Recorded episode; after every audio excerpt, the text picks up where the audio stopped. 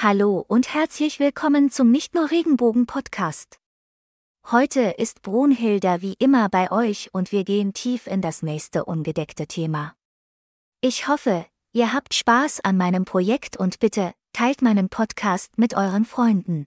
Es wird mir helfen, neue Themen über die LGBTQ und Gesellschaft zu entdecken. Also gut. Fangen wir an. Tamika Spellmann erlebt seit über 30 Jahren aus erster Hand, wie die Kriminalisierung von Sexarbeit in Washington, D.C., zu Misshandlungen und finanziellen Belastungen führt.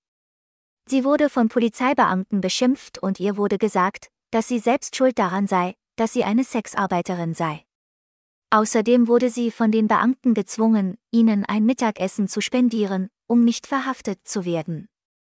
Spellmann wurde sogar von Polizisten sexuell belästigt. Das ist etwas, was man bei Sexarbeitern überall antrifft, sagte sie. Leider hat diese Art der Behandlung Spellmung Finanzen in Mitleidenschaft gezogen und sie obdachlos gemacht. Die Folgen der Kriminalisierung können für die Familien von Sexarbeitern besonders hart sein. Spellmung Kinder sind inzwischen erwachsen und sie ist Urgroßmutter, aber als sie noch klein waren, wurde sie durch die Verhaftungen belastet. Sie behauptet, dass ihr dadurch die Kinder weggenommen wurden. Befürworter der Rechte von Sexarbeiterinnen erkennen an, dass die Entkriminalisierung die einzige Möglichkeit ist, sie vor polizeilicher Misshandlung zu schützen und zu gewährleisten, dass sie ihre Rechte als Arbeiterinnen in diesem Land wahrnehmen können. Seit Jahren setzen sich Aktivistinnen und Aktivisten weltweit für die Entkriminalisierung der Sexarbeit ein, und es sind einige bemerkenswerte Erfolge zu verzeichnen. Neuseeland schaffte 2003 die strafrechtlichen Sanktionen ab, und Amnesty International forderte 2016 alle Länder auf, diesem Beispiel zu folgen. Leider gibt es in den Vereinigten Staaten, mit Ausnahme einiger weniger Bezirke in Nevada, immer noch Gesetze gegen den Kauf und Verkauf von Sex. Dies könnte sich jedoch bald ändern, was auf eine Kombination aus Aktivismus von Sexarbeiterinnen und Sexarbeitern, ein stärkeres Bewusstsein für Rassengerechtigkeit und Arbeitnehmerrechte sowie die Wahlen 2016 zurückzuführen ist. Kürzlich wurden sowohl in Washington DC als auch in New York Gesetze zur Entkriminalisierung von Sexarbeit vorgelegt, und sogar Präsidentschaftskandidaten wie die Senatoren Cory Booker und Kamala Harris haben ihre Unterstützung für die Entkriminalisierung bekundet. Obwohl noch viel zu tun ist und viele Staaten noch nicht einmal mit dem Prozess begonnen haben, sind Sexarbeiterinnen dem Recht, ihre Arbeit ohne Angst vor Verhaftung ausüben zu können, näher denn je. Wie Spellmann von der Dienstleistungs- und Interessenvertretungsorganisation HIPSES ausdrückt, es muss geschehen, und es verdient, dass es geschieht. Dieser Vorstoß zur Entkriminalisierung ist nicht neu.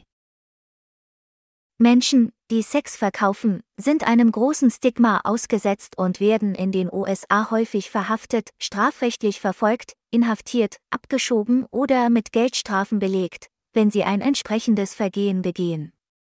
In einer 2003 durchgeführten Umfrage unter New Yorker Straßenprostituierten gaben 80 Prozent an, dass sie bedroht wurden oder Gewalt erfahren haben, und 27 Prozent berichteten von Gewalt durch Polizeibeamte. Dieses Problem besteht seit Generationen, und Sexarbeiterinnen setzen sich seit 1917 für ihre Rechte ein, als sie auf die Central Methodist Church in San Francisco marschierten. Die moderne Bewegung für die Rechte von Sexarbeiterinnen begann in den 1970er Jahren mit der Gründung von Gruppen wie Coyote. Der Begriff Sexarbeit wurde 1978 geprägt, um die Arbeit dieser Menschen anzuerkennen und sie nicht durch ihren Status zu definieren. Heute wird er von Medien und Organisationen verwendet, um Sex als eine Form der Arbeit zu beschreiben und für wirtschaftliche, rassische und geschlechtsspezifische Gerechtigkeit einzutreten. Der Kampf für die Rechte von Sexarbeiterinnen und Sexarbeitern basiert größtenteils auf der Abschaffung der strafrechtlichen Verfolgung des Verkaufs und Kaufs von Sex. Das ist von Staat zu Staat und von Stadt zu Stadt unterschiedlich, aber in einigen Staaten wie Arizona und Florida kann es bei mehr als einer Verhaftung wegen Sexarbeit zu einer Anklage wegen eines Verbrechens und zu einer Gefängnisstrafe kommen. In anderen Orten wie New York ist es nur ein Vergehen, das mit Geldstrafen oder anderen Strafen geahndet wird. Der einzige Staat, in dem es in bestimmten Bezirken legal ist, ist Nevada, aber selbst dort sind Sexarbeiterinnen streng reglementiert und müssen ständig in den Bordellen bleiben. Das ist eine wirklich eingeschränkte Situation. Und dann ist da noch der Kontrast zum Porno, der ist erlaubt, aber der Verkauf von Sex nicht? Das ist schon irgendwie seltsam. Die Befürworter argumentieren, dass die Kriminalisierung der Sexarbeit diejenigen, die sie ausüben, in Gefahr bringt. Befürworter der Rechte von Sexarbeiterinnen und Sexarbeitern argumentieren seit langem, dass die Kriminalisierung von Sexarbeit diejenigen, die in der kommerziellen Sexindustrie tätig sind, in eine schwächere Position bringt. Mogulescu erklärt, dass eine derartige Kriminalisierung Sexarbeiterinnen dazu zwingt, ihre Arbeit an verstecktere Orte zu verlegen, was sie noch gefährlicher macht. Eine Möglichkeit, wie Sexarbeiterinnen und Sexarbeiter sicher bleiben können, besteht darin, im selben Raum zu arbeiten. In einigen Fällen heben die Gesetze diese Sicherheitsmaßnahme jedoch auf und setzen jeden, der einen Raum mitbenutzt, dem Risiko schwerwiegenderer Anklagen aus, wie zum Beispiel der Förderung der Prostitution oder der Gewinnerzielung aus der Prostitution. Jessica Reven, Mitglied des Lenkungsausschusses der New Yorker Koalition Decrim NY, betont, dass die Kriminalisierung von Sexarbeit Sexarbeiterinnen in große Gefahr bringt, von der Polizei brutal behandelt zu werden. Eine Studie aus dem Jahr 2008 ergab, dass eine von fünf Sexarbeiterinnen und Menschen, die als Sexarbeiterinnen profiliert wurden, von einem Polizeibeamten um sexuelle Dienste gebeten wurden. Eine Befragte gab an, sie habe sexuelle Gefälligkeiten leisten müssen, um einer Verhaftung wegen Prostitution zu entgehen. Darüber hinaus werden farbige Menschen überproportional häufiger wegen Straftaten im Zusammenhang mit Sexarbeit zur Zielscheibe gemacht als weiße Menschen. Nach Angaben von Amnesty International waren 2015 etwa 40 Prozent der Erwachsenen und 60 Prozent der Jugendlichen, die in den USA wegen Prostitution verhaftet wurden, schwarz, obwohl nur 12 Prozent der Bevölkerung Afroamerikaner sind. Transfrauen werden häufig diskriminiert, auch wenn sie nicht in der Sexarbeit tätig sind. Dies kann dazu führen, dass sie nach dem Gesetz Woking Wille Trans im Staat New York verhaftet werden. Dieses Gesetz macht es für farbige Transfrauen gefährlich, sich überhaupt in der Öffentlichkeit aufzuhalten, da sie ohne vorherigen Grund verhaftet werden können. Neben der polizeilichen Gewalt können Verhaftungen in der Sexarbeit zu Geldstrafen, Rückerstattungen und einem Strafregister führen, was es für Transfrauen noch schwieriger macht, Arbeit und Wohnung zu finden. Dies gilt insbesondere für farbige Transfrauen, die bereits in der Arbeitswelt diskriminiert werden. Einer Transfrau zufolge hätten sie die Möglichkeit, sich zu entfalten, wenn sie die Mittel dazu hätten, anstatt kriminalisiert zu werden. Kampagnen, die sich für die Rechte von Menschen in der Sexindustrie einsetzen, haben in anderen Ländern einige Siege errungen. Die internationale Bewegung für die Rechte von Sexarbeiterinnen und Sexarbeitern hat einige Erfolge vorzuweisen. Im Jahr 2003 wurde in Neuseeland die Prostitution entkriminalisiert, sodass der Kauf und Verkauf von Sex straffrei blieb.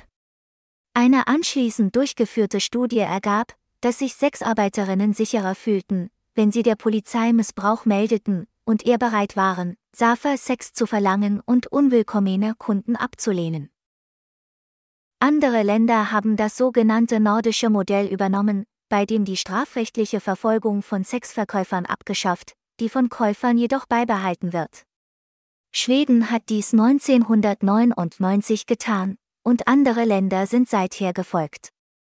Während einige feministische Organisationen den schwedischen Ansatz befürworten, sind Sexarbeiterinnen der Meinung, dass er ihrem Beruf immer noch schadet. Der Grund dafür ist, dass das Sexgewerbe dadurch weiterhin im Verborgenen bleibt, was zu den gleichen Schwierigkeiten führt wie eine vollständige Kriminalisierung. Darüber hinaus haben viele dieser Länder Maßnahmen ergriffen, die für Sexarbeiterinnen nachteilig sind, wie zum Beispiel Versuche, sie aus ihren Wohnungen zu vertreiben. Infolgedessen setzen sich immer mehr globale Gesundheits- und Justizgruppen für eine vollständige Entkriminalisierung der Sexarbeit ein. Im Jahr 2012 schlug die Weltgesundheitsorganisation den Ländern vor, diese Maßnahmen zu ergreifen, und Amnesty International schloss sich 2016 diesem Vorschlag an. In den Vereinigten Staaten hat es in dieser Hinsicht jedoch keine großen Fortschritte gegeben. Das als Foster-Sester bekannte Gesetz aus dem Jahr 2018, das darauf abzielt, Websites zu bestrafen, die mit Sexhandel in Verbindung stehen, wurde von vielen Sexarbeiterinnen und Sexarbeitern kritisiert. Dieses Gesetz schränkt ihre Möglichkeiten ein, online zu werben, und zwingt sie dazu, auf der Straße zu arbeiten, was gefährlicher ist. Die Kombination verschiedener Faktoren habe dazu geführt, dass das Thema in nur kurzer Zeit in der Politik breit diskutiert worden sei, so die Befürworter. Luo von Decrem NY glaubt, dass dies auf die erhöhte Aufmerksamkeit für Bewegungen für soziale Gerechtigkeit und die Linke zurückzuführen ist. Sie erkennt auch die Bemühungen derjenigen an, die sich für die Rechte von Sexarbeitern einsetzen, sowie den jüngsten Aufschwung progressiver Bewegungen wie Black Lives Matter. Luo erklärte, junge farbige Frauen, die sich für die Rechte von Einwanderern, für reproduktive Gerechtigkeit und für die Arbeitswelt engagieren, verstehen die Entkriminalisierung intuitiv. Das ist alles für heute. Bitte bitten Sie Ihre Freunde, neue Folgen von Nicht nur Regenbogen zu abonnieren. Ich liebe meine Hörerinnen und Hörer und möchte mich bei Ihnen allen für die Wahl meines Podcasts bedanken. Ich schwöre, die nächste Folge wird etwas ganz Besonderes sein. Bis bald, Leute. Auf Wiedersehen.